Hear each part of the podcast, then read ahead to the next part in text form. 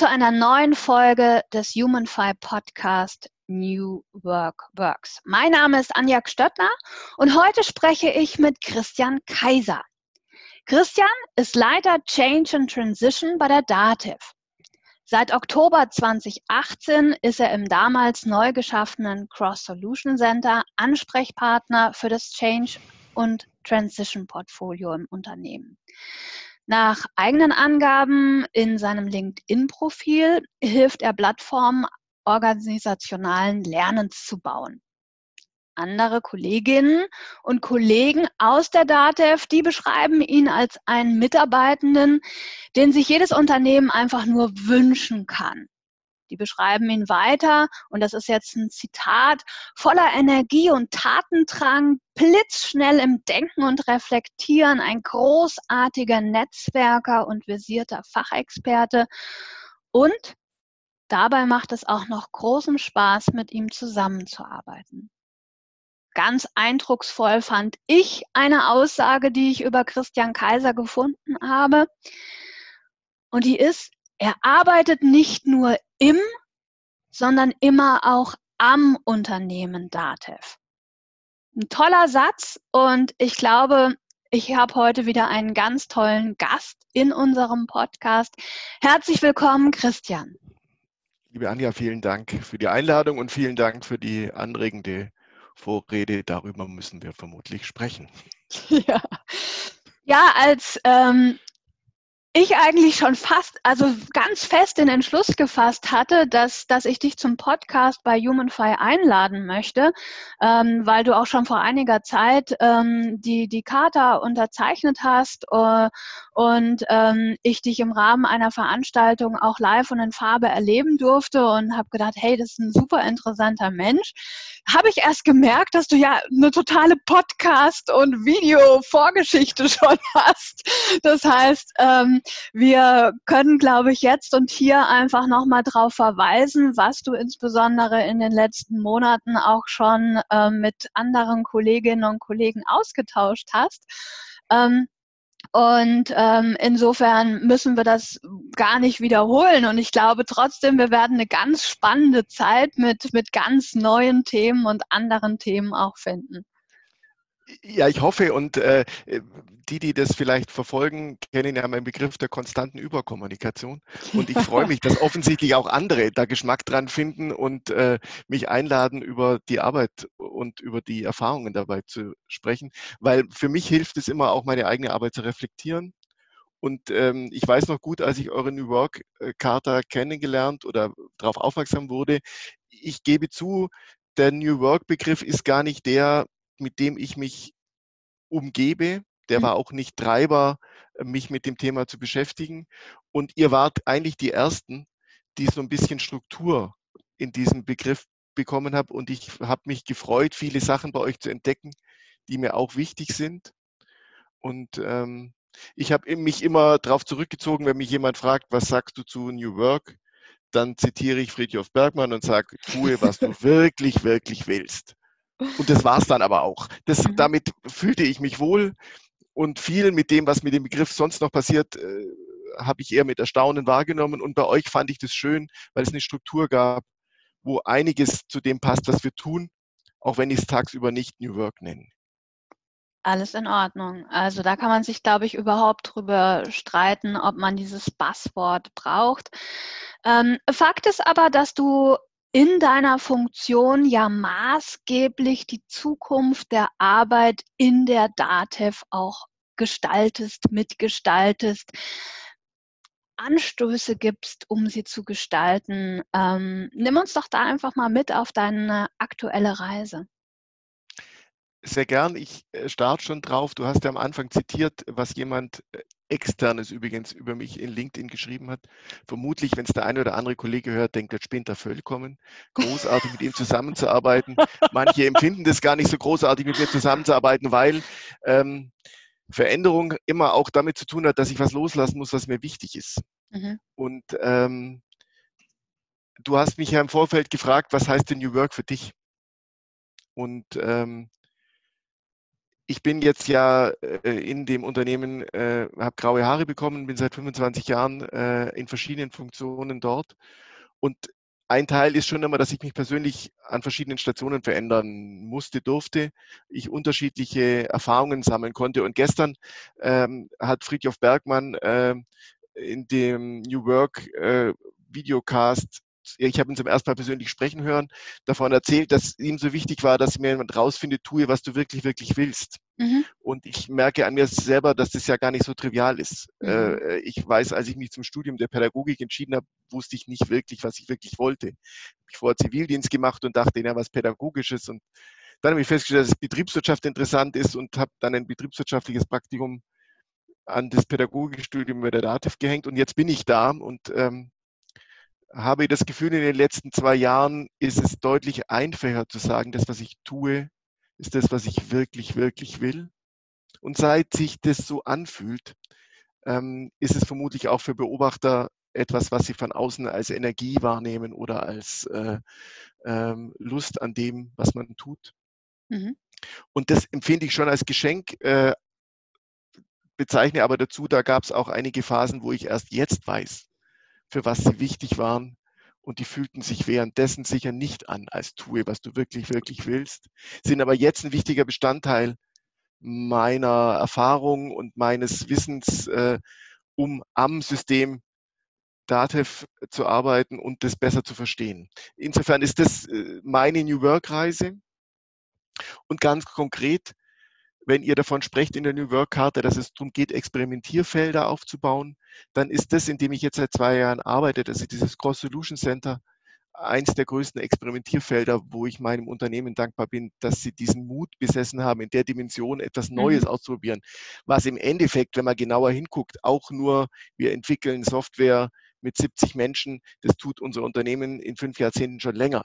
Das ja. ist nicht der Experimentcharakter. Aber dass wir uns dort vorgenommen haben, sehr konsequent auf Selbstorganisation zu setzen, Führung ganz bewusst anders zu praktizieren, äh, dass wir dort von Empowerment sprechen und nicht mehr von klassischer Führung, dass wir Teams in ihrer Teameinschätzung und Sie sind im System, nicht wir, mhm. sondern wir arbeiten am System. Das zwei Jahre zu erleben, äh, ist sicher das Erfahrungsfeld, ähm, das mich am stärksten jetzt in den jüngsten Erfahrungsfeldern verändert hat und wo ich am ehesten dazu sagen kann, wenn ich an New Work denke, dann denke ich an diese zwei Jahre Erfahrung, wie wir dort versucht haben, Wert zu schöpfen. Weil in Wirklichkeit und das kommt mir bei der New Work-Diskussion immer ein bisschen zu kurz, geht es um den Kunden. Der, Exakt. der die Rechnung bezahlt, ist der, der um den es geht. Ich mache nicht New Work, um mich zu entwickeln oder um mich, sondern ich arbeite Arbeit und dafür zahlt jemand eine Rechnung. Und je größer die Organisation wird, umso schwieriger wird es, den der die Rechnung zahlt, im Blick zu behalten. Ja. Und das geht uns als Genossenschaft nicht anders. Ähm, vielleicht haben wir da noch ein spezielleres Verhältnis, weil wir ja nicht nur einen Kunden haben, sondern auch ein Mitglied, das einen anderen Anspruch an uns als Partner hat. Ähm, aber den im Blick zu behalten und dabei zu achten, dass es einem gut geht. Die Kombination, die finde ich, äh, da label ich auch gern New Work drauf. Auch wenn unsere Genossenschaft 50 Jahre alt ist und Teile eurer Charta bereits äh, im Sinne der Eigentumsverhältnisse schon seit fünf Jahrzehnten offensichtlich New Work waren. Aber vielleicht ist das auch ein Aspekt, dass nicht alles New ist, was in der New Work Idee steckt. Ja, definitiv. Also ich sag mal, ähm, Friedhof Bergmann, du hast ihn äh, eben genannt, ähm, der ja so als, als Begründer der, der Neu des New Work, des neuen Arbeitens ähm, gilt, kam ja auch von einem ganz anderen Ansatz. Der hat ja eigentlich nie diesen New Work-Ansatz für Unternehmen aufstellen wollen, sondern der fand es ja ganz wichtig, sie sozusagen dem Individuum es an die Hand zu geben, dass es für denjenigen, der am Band steht, ganz wichtig ist, denn wenn er gesund bleiben möchte, dass er auch etwas findet, ähm, was er wirklich, wirklich will und mit dieser Leidenschaft einen Großteil seines Lebens sozusagen gestaltet. Ja. Ähm, und das ist natürlich genau das, wo, wo sehr viele ähm, Unternehmen auch ähm, schnell abwinken und sagen, ja, das ist für uns nichts. Also wir, wir, wir, ja, ähm, und wo wir immer wieder sagen, also wir hoffen, einen Ansatz gefunden zu haben und ähm, bislang fühlen wir uns durch die Arbeit auch bestätigt, ähm, so eine gewisse Sache zu verheiraten. Also wir, wir sehen das genauso wie, wie du. Wir müssen ähm, sozusagen, wir dürfen nicht vergessen, ähm, warum es Unternehmen gibt, ähm, dass das ähm, natürlich ein, ein Streben nach, nach Umsatz, nach Gewinn etc. vorhanden ist, von dem wir ja auch alle verdienen. Ja, die ganzen Angestellten etc., das geht ja nicht im luftleeren Raum. Ähm, und auch New Work-Maßnahmen, ähm, wenn, wenn ich mich entwickeln möchte, wenn wir uns soziales Engagement leisten wollen, etc. Auch dieses Geld muss irgendwo herkommen, definitiv. Ähm, wir glauben nur, und da wissen wir definitiv, dass das wenig neu ist. Wir sprechen in der Charta ja auch solche Werte an wie die des ehrlichen Kaufmanns oder die dreiteilige Wertschöpfung. Wir glauben, dass es tatsächlich geht, ein gewinnstrebendes Unternehmen zu sein und trotzdem ethisch, menschenorientiert, mitarbeiterorientiert voranzugehen. Ja, ähm, aber so viel zum Werbeblock. ja. Ja, das glaube ich, das glaube ich auch. Und äh, das Interessante ist, äh, ich habe unser Unternehmen kennengelernt. Da gab es einen Leitsatz wenn es den Steuerberatern gut geht, geht es der Dativ gut mhm. und dann geht es den Dativ-Mitarbeitern gut. Mhm. Und in, dem Dreiklang, das zu versuchen, äh, halte ich in dem Fall auch für das Erstrebenswerte. Und ich habe den Markus bei Stefan Scheller im Podcast über das Buzzword äh, sprechen hören und auch, wie sich entwickelt. Und in Wirklichkeit auch wenn ich mit dem, was mit dem Begriff verbunden ist, zum Teil fremdel, ist es natürlich eine Chance, Themen in Diskussionen zu bringen, die mir schon lange wichtig waren, die mhm. aber nicht die Aufmerksamkeit genossen haben, die sie meiner Meinung nach verdient hätten. Und mhm. da entsteht jetzt eine Chance, äh, unabhängig, ob ich nicht sicher bin, ob jemand nicht nur Arbeitsort mit New Work übersetzt äh, und weil er jetzt im Homeoffice ist, glaubt, dass das schon New Work ist. Aber wenn das der Eingang ist.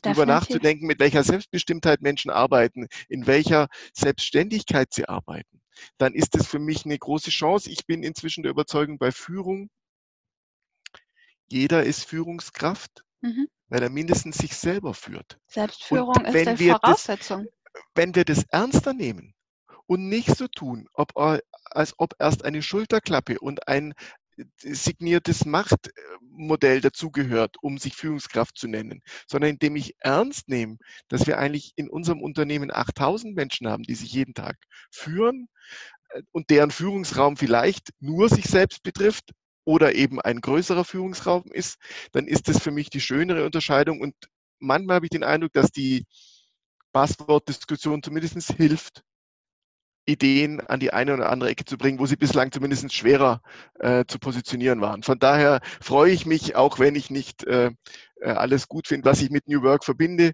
Ähm, ja, ich auch. Und äh, äh, insofern, ich habe mich gefreut. Ich bin jetzt eingeladen im New Work Works Podcast. Ähm, das finde ich eine schöne, schöne das Element, das wir uns so gefunden haben, sage ich mal. Auf jeden Fall.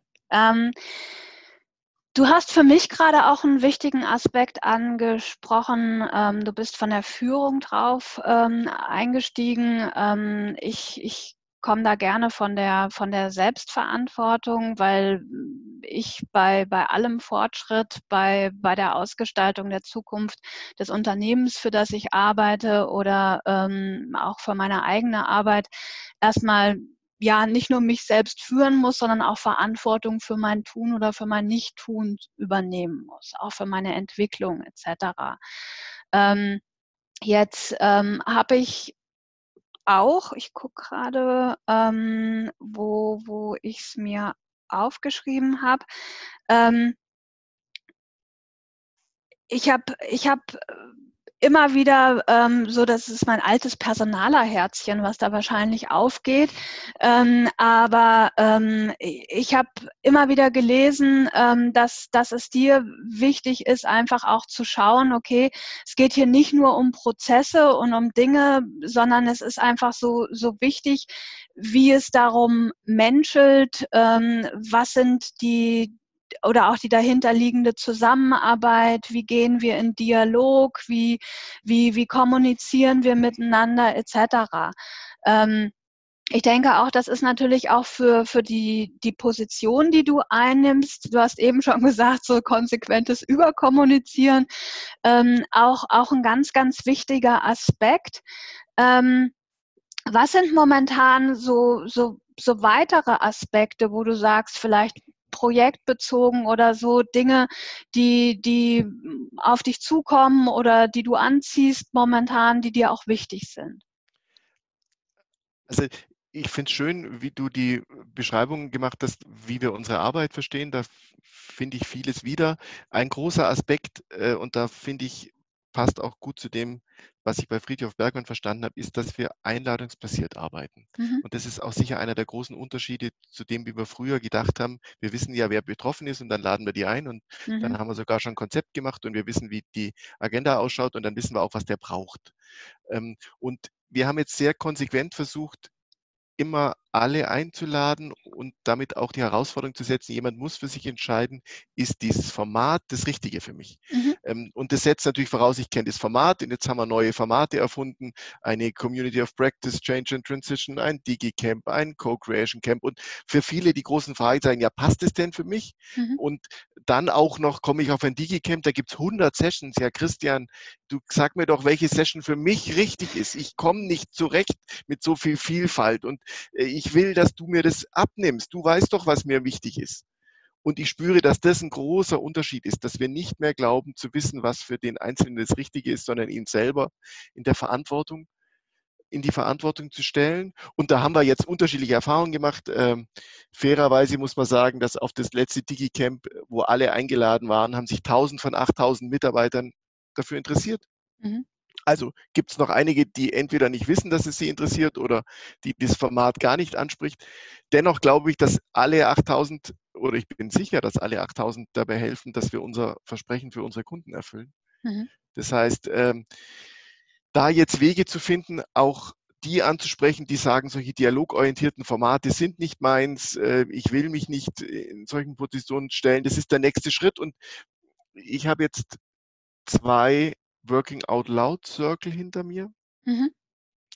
Ähm, nach der guten alten John Stepper äh, Version 5, äh, vorsichtig formuliert, waren die, die mich äh, jetzt, die ich erlebt habe. Und ich hätte nicht gedacht, dass Lernen nach Zahlen, also ich, ich, ich sehe mich förmlich zwei Jahrzehnte zu lächeln, dass ein vorgegebenes Lernskript doch nicht die richtige Antwort sein kann auf meine persönlichen Bedürfnisse und stelle jetzt fest, dass ich sehr wohl ein 60-minütiges Skript, das die ganze Welt gut findet, auch für mich persönlich unglaubliche äh, Anreicherungen gibt, gerade im Lernen mit anderen.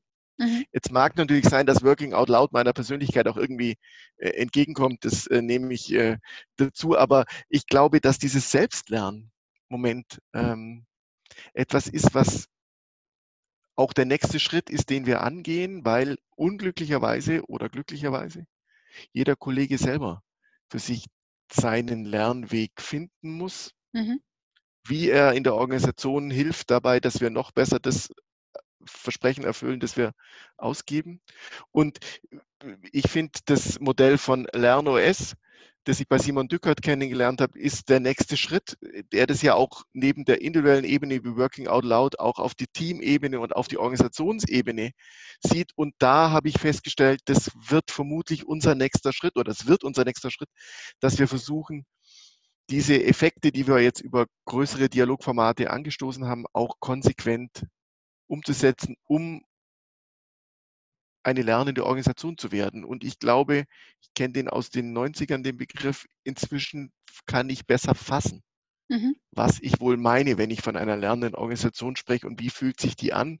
Und äh, da glaube ich, ist die Selbstreflexion und damit auch eine Auseinandersetzung mit mir selber als Lerner, mit meinen Bedürfnissen, dann mit meinem Team und der Organisation der nächste Schritt, das würde ich sagen, ist das, was uns jetzt äh, bevorsteht. Und das nächste DigiCamp im Oktober wird davon schon ein Stück weit geprägt sein.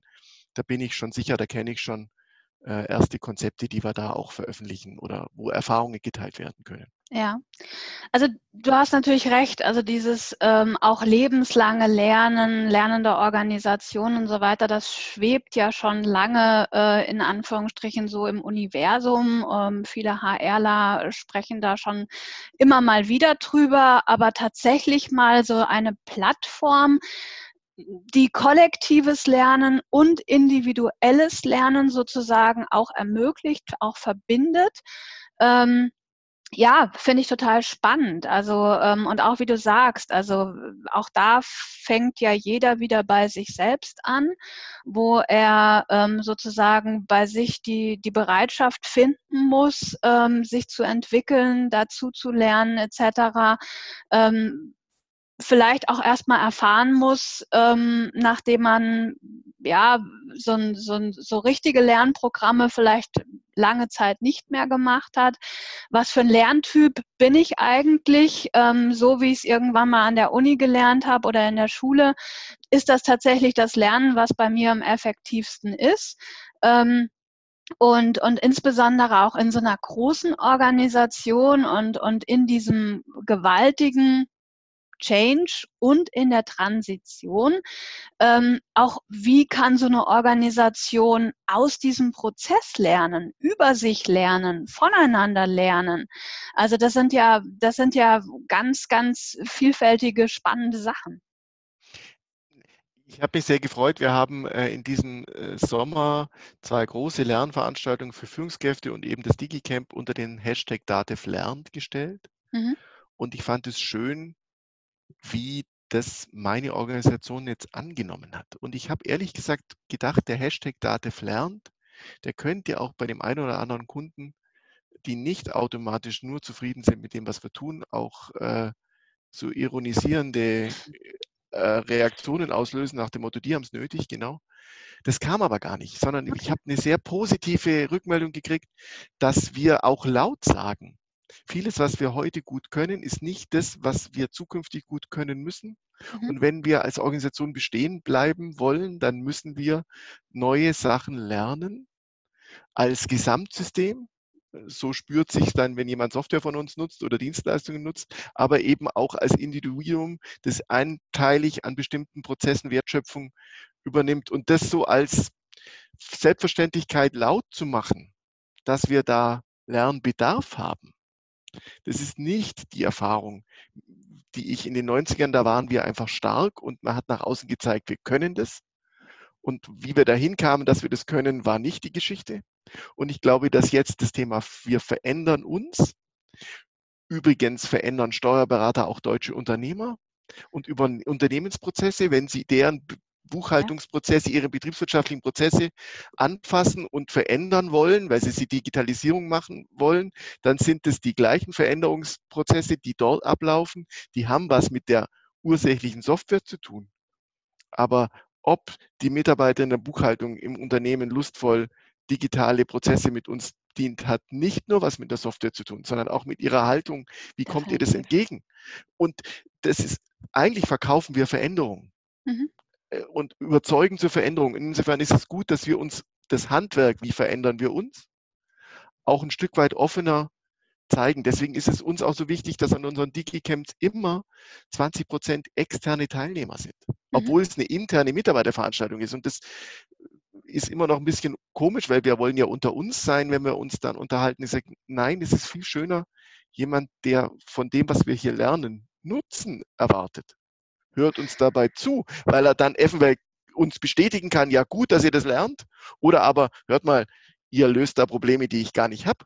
Könnt ihr euch vielleicht mal mehr um meine Probleme kümmern, als die, die ich jetzt gerade hier wahrnehme? Weil natürlich produziert ein 8000-Mann-System auch Binnenprobleme, die nicht automatisch was mit Wertschöpfung zu tun haben. Äh, ja, definitiv. Aber ich glaube auch ähm, einfach diese, diese also es geht ja auch immer Signalwirkung aus. Ja, also als ich das erste Mal äh, gelesen habe, die DATEV lernt, also auch da wieder mein HR-Herzchen äh, geht auf, weil ich einfach sage, fantastisch. Für mich gibt es kaum ein stärkeres und besseres Signal an einzelne Mitarbeitende, als zu sagen, hallo, äh, wir alle haben das jetzt, also die DATEV an sich schreibt sich das auf die Fahne, ja, weil wie schlimm wirkt das auf manche Menschen, die einfach sagen, oh, okay, ich habe jetzt die Ansage verstanden, ich muss lernen, ich muss umlernen, ich muss mich verändern.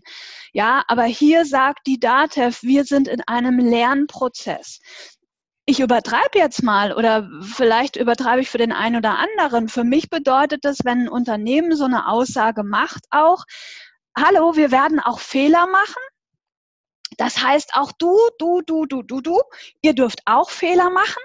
Ja, und Entschuldigung, gerade auch, wo du sagst, ähm, die, die, die, die DATEV, dieser im positiven Sinne Monopolist, diese starke Marktpositionierung, von der ihr kommt, ähm, sowas, so eine Aussage ähm, ist, ist super sympathisch und, und ein ganz, ganz tolles Signal. Also auf mich hat das total toll gewirkt.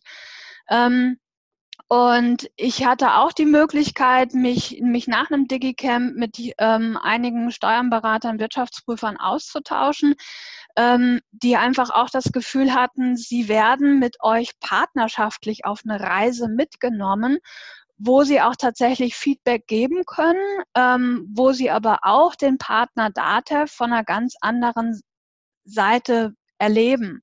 Also mir hat einer gesagt, er findet das total sympathisch, dass, dass da jetzt auch kein Hehl draus gemacht wird, dass es momentan ganz wichtig ist zu experimentieren. Und ganz ehrlich, also die Berufsgruppe Steuerberater, Wirtschaftsprüfer ist jetzt sehr sicherheitsliebend. Äh, ja, das ist natürlich auch wichtig, dass da alles ähm, sehr sorgfältig ist. Und da kann bei dem einen oder anderen vielleicht schon eine Irritation entstehen, wie die experimentieren jetzt, ja. ja absolut. Da greifst du auch ein, auf, was unser genetischer Code war Fehlerfreiheit. Wir dürfen keine Fehler machen. Mhm. Das passt natürlich zum Experimentierfeld mit der Chance auf Fehler nicht gut zusammen.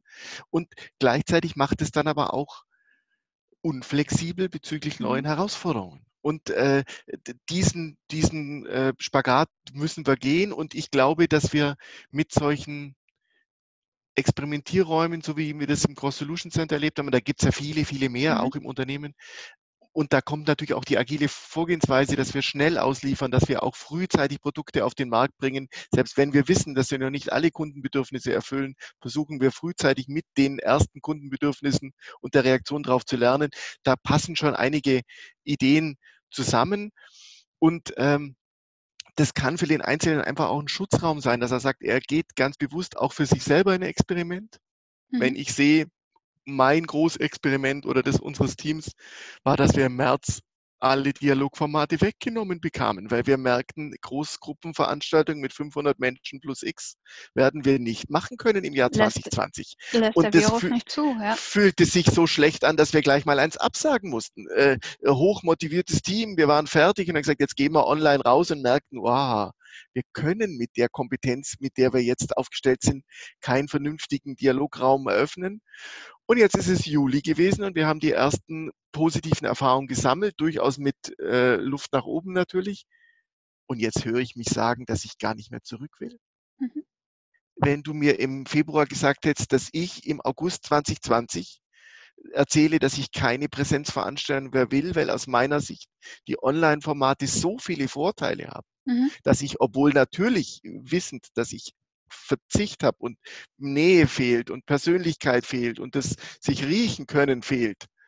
Aber dass ich auf der anderen Seite so viel weniger Invest für Lernräume habe, so viel effizienter Menschen einladen kann, so viel problemloser Kunden von irgendwo für eine Stunde dazu holen kann. Also auch dass wir so viele Vorteile sind. Ne? Also auch so Mitarbeitende im Außendienst etc., die, die vielleicht ansonsten gesagt hätten, äh, hab gehört, war letztes Mal super toll, aber nach Nürnberg zu fahren für so eine Veranstaltung, hallo, ja.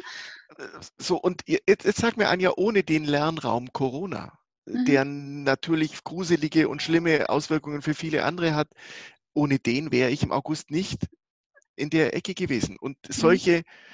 Hoffentlich mit mehr positiven Punkten besetzten Experimentierräume wünsche ich uns, damit wir mit Kunden zusammen, mit Partnern zusammen. Das ist auch das, wir sagen da jetzt Ökosystem. dazu, weil wir mit vielen Partnern zusammen Mhm. Bedürfnisse unserer Kunden befriedigen wollen und nicht mehr das allein tun. Das führt auch bei uns dazu, dass wir uns öffnen müssen, weil die Zusammenarbeit mit Partnern zu neuen Herausforderungen führt und neue äh, Ansprüche an, an, an äh, Kommunikationsfähigkeit, an Offenheit, an Umgang mit eigener Unzulänglichkeit. Wenn ein Mhm. Partner merkt, dass man was nicht kann, dann muss man das mit dem besprechen. Dann Mhm. kann man nicht weiter aufrechterhalten, ich kann es doch, das liegt an dir.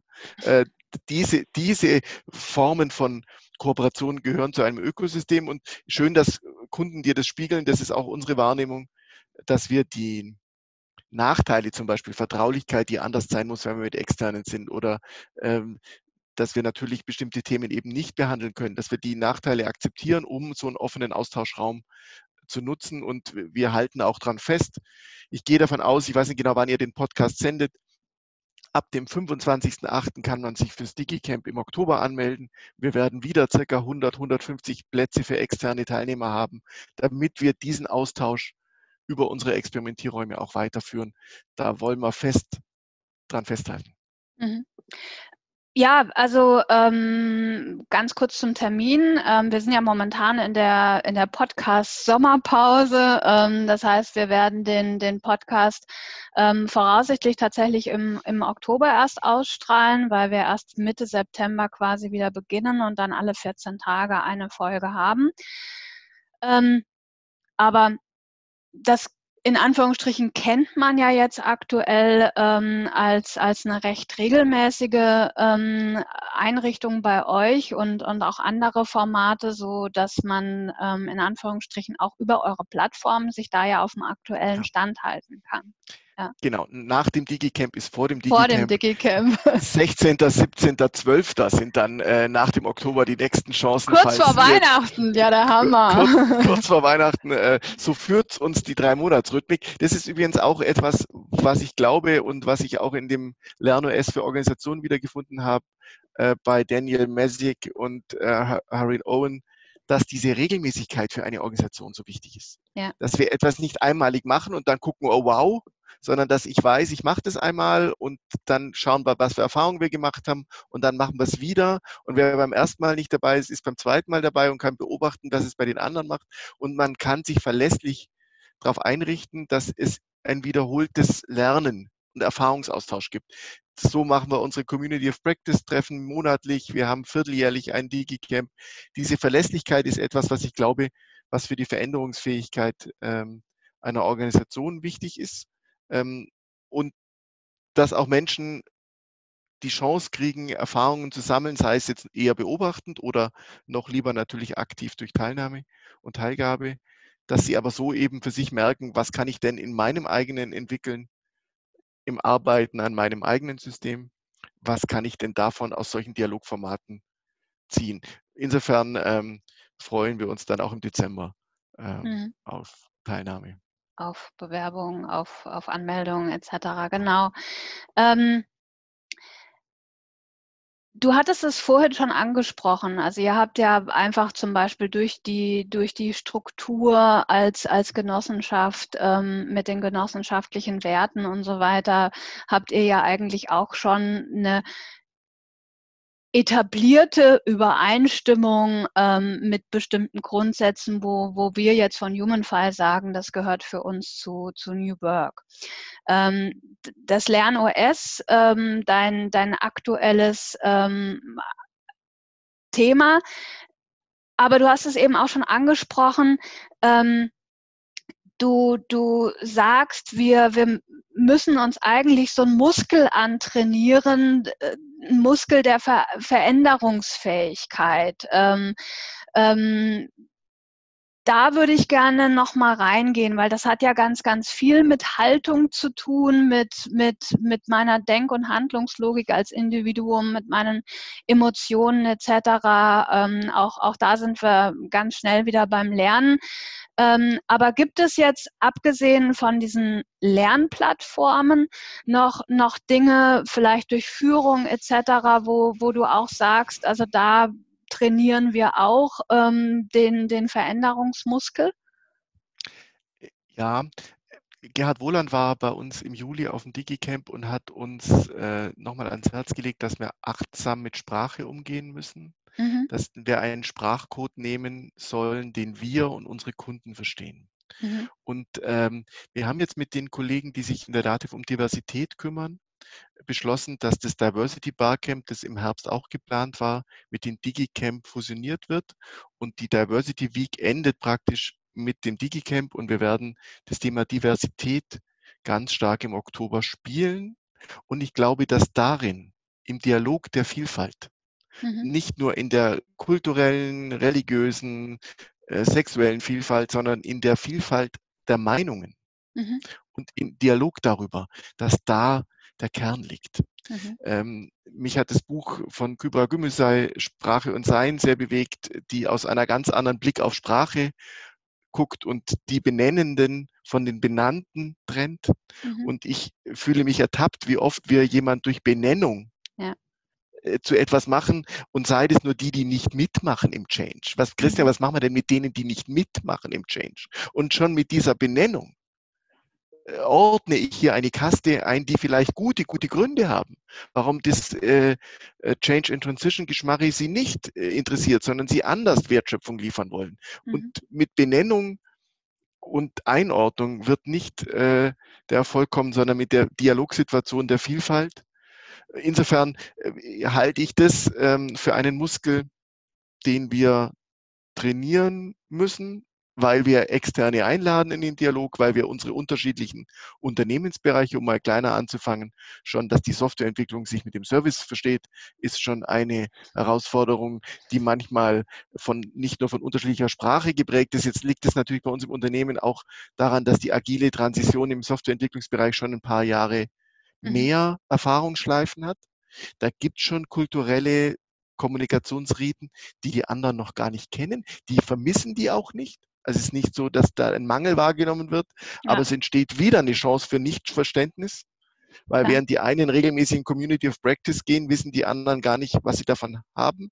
Mhm. Äh, und da rede ich nicht nur von Führungskräften, sondern auch von allen Mitarbeitern. Das heißt, diese Form von Diversität als Muskel, den wir trainieren. Ich glaube, das ist etwas, was jetzt ähm, eine gute Ergänzung ist und dabei sprachlich achtsam sein.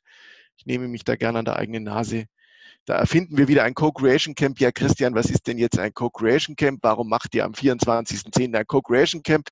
Das ist ein Open Space Barcamp, wo wir mit Trainern und Beratern versuchen, in die Co-Kreation zu gehen, weil wir selber nicht wissen, wo wir hin müssen, sondern dass ein gemeinsamer Dialog, zum Beispiel mit Anja und Markus, wie können wir uns weiterentwickeln, was für Impulse bringt ihr von außen mit und da eine Co-Kreation aus, für unsere Transformation zu machen mit Kollegen, aber eben auch mit Trainern und Beratern.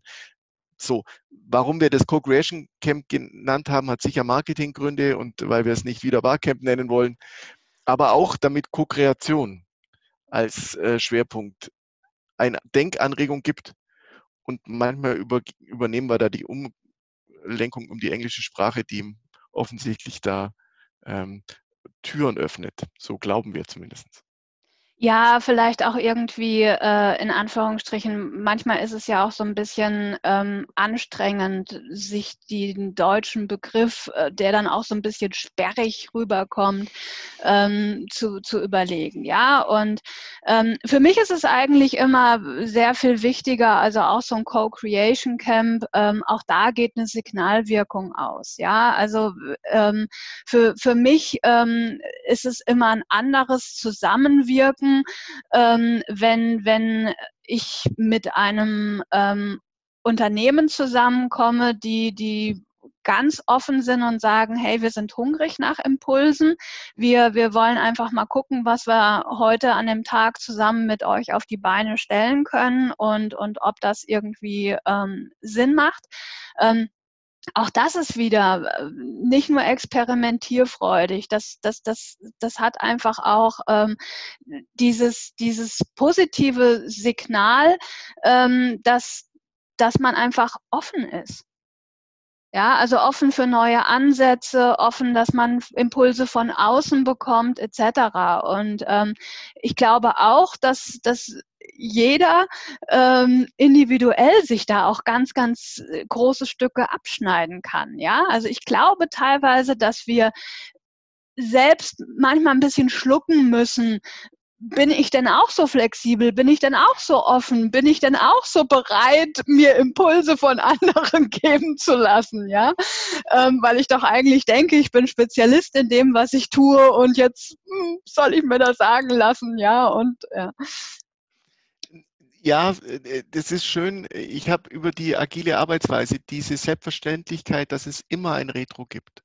Mhm. Und dass ein Retro nicht etwas ist, was man mal macht, wenn es schiefgelaufen ist, mhm. sondern dass es ein trainierter Muskel ist, dass sich ein Team immer fragt, was haben wir in dem letzten Sprint gelernt und wie machen wir es zukünftig anders. Und ich weiß noch gut, als mir jemand Scrum erklärte und ich dachte, da kommt jetzt irgendeine Softwareentwicklungsmethode um die Ecke, die ich wieder nicht verstehe, weil ich nicht Software entwickeln kann.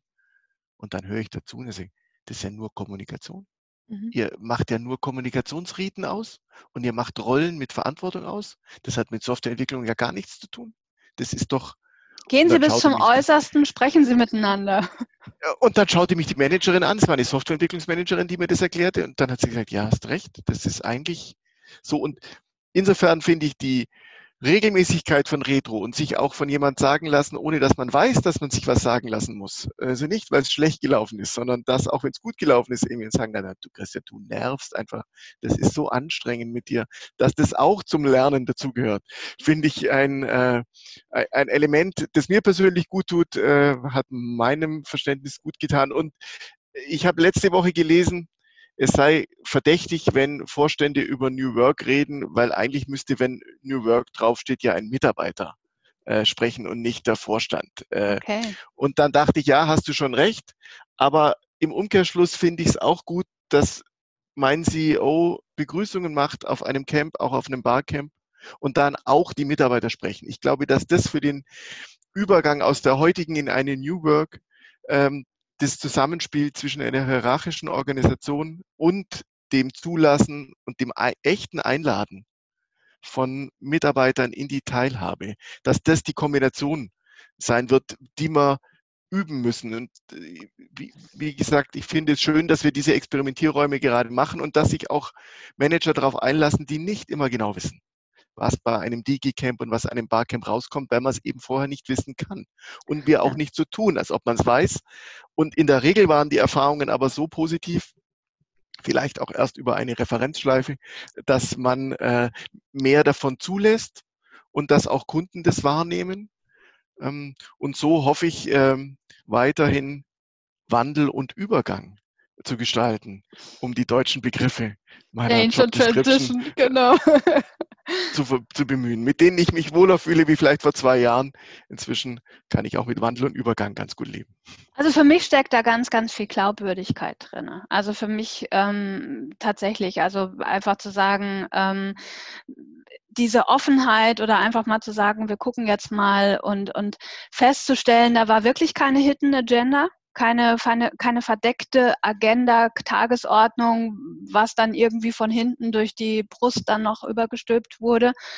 Ähm, aber ich muss auch sagen, Christian, dass Menschen, ich kenne jetzt den einen oder anderen schon auch aus der DATEV, aber ich finde, Menschen wie du machen auch den Unterschied dieser Glaubwürdigkeit.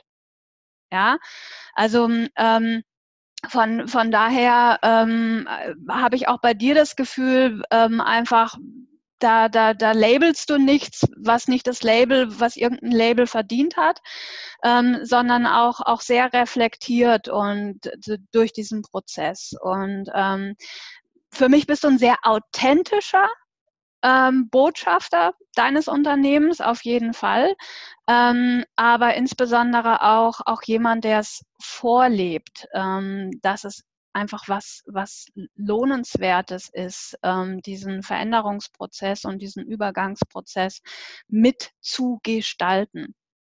Ähm, ich war heute der Einladende für unseren Podcast, ähm, aber ich begrüße auch da ganz äh, toll deinen dein, dein Einladungsansatz und wünsche dir einfach für deine weitere Reise in der in Change and Transition in der DATEV, ähm, dass es dir gelingt, noch, noch mehr Menschen einzuladen und, und dass sie deiner Einladung folgen. Herzlichen Dank für heute. Vielen Dank, liebe Anja. Und es äh, ist schön, wir sind über 100 im Botschafterprogramm und in Wirklichkeit sind wir 8000. Schön, dass äh, bei, dem, bei mir du eine Authentizität spürst. Das höre ich gern. Ist aber nicht nur bei mir. Vielen Dank für auf die Einladung. Fall. Ich äh, freue mich, äh, weiter von euch zu hören und wir sehen uns auf dem Digicamp, würde ich sagen. Okay. Lass uns auf jeden Fall noch drüber reden. Ich danke dir. Ich wünsche dir jetzt noch einen schönen Sommer. Den haben wir ja schließlich noch. Bleib gesund. Ähm, und bis bald. Danke. Dir auch. Ciao.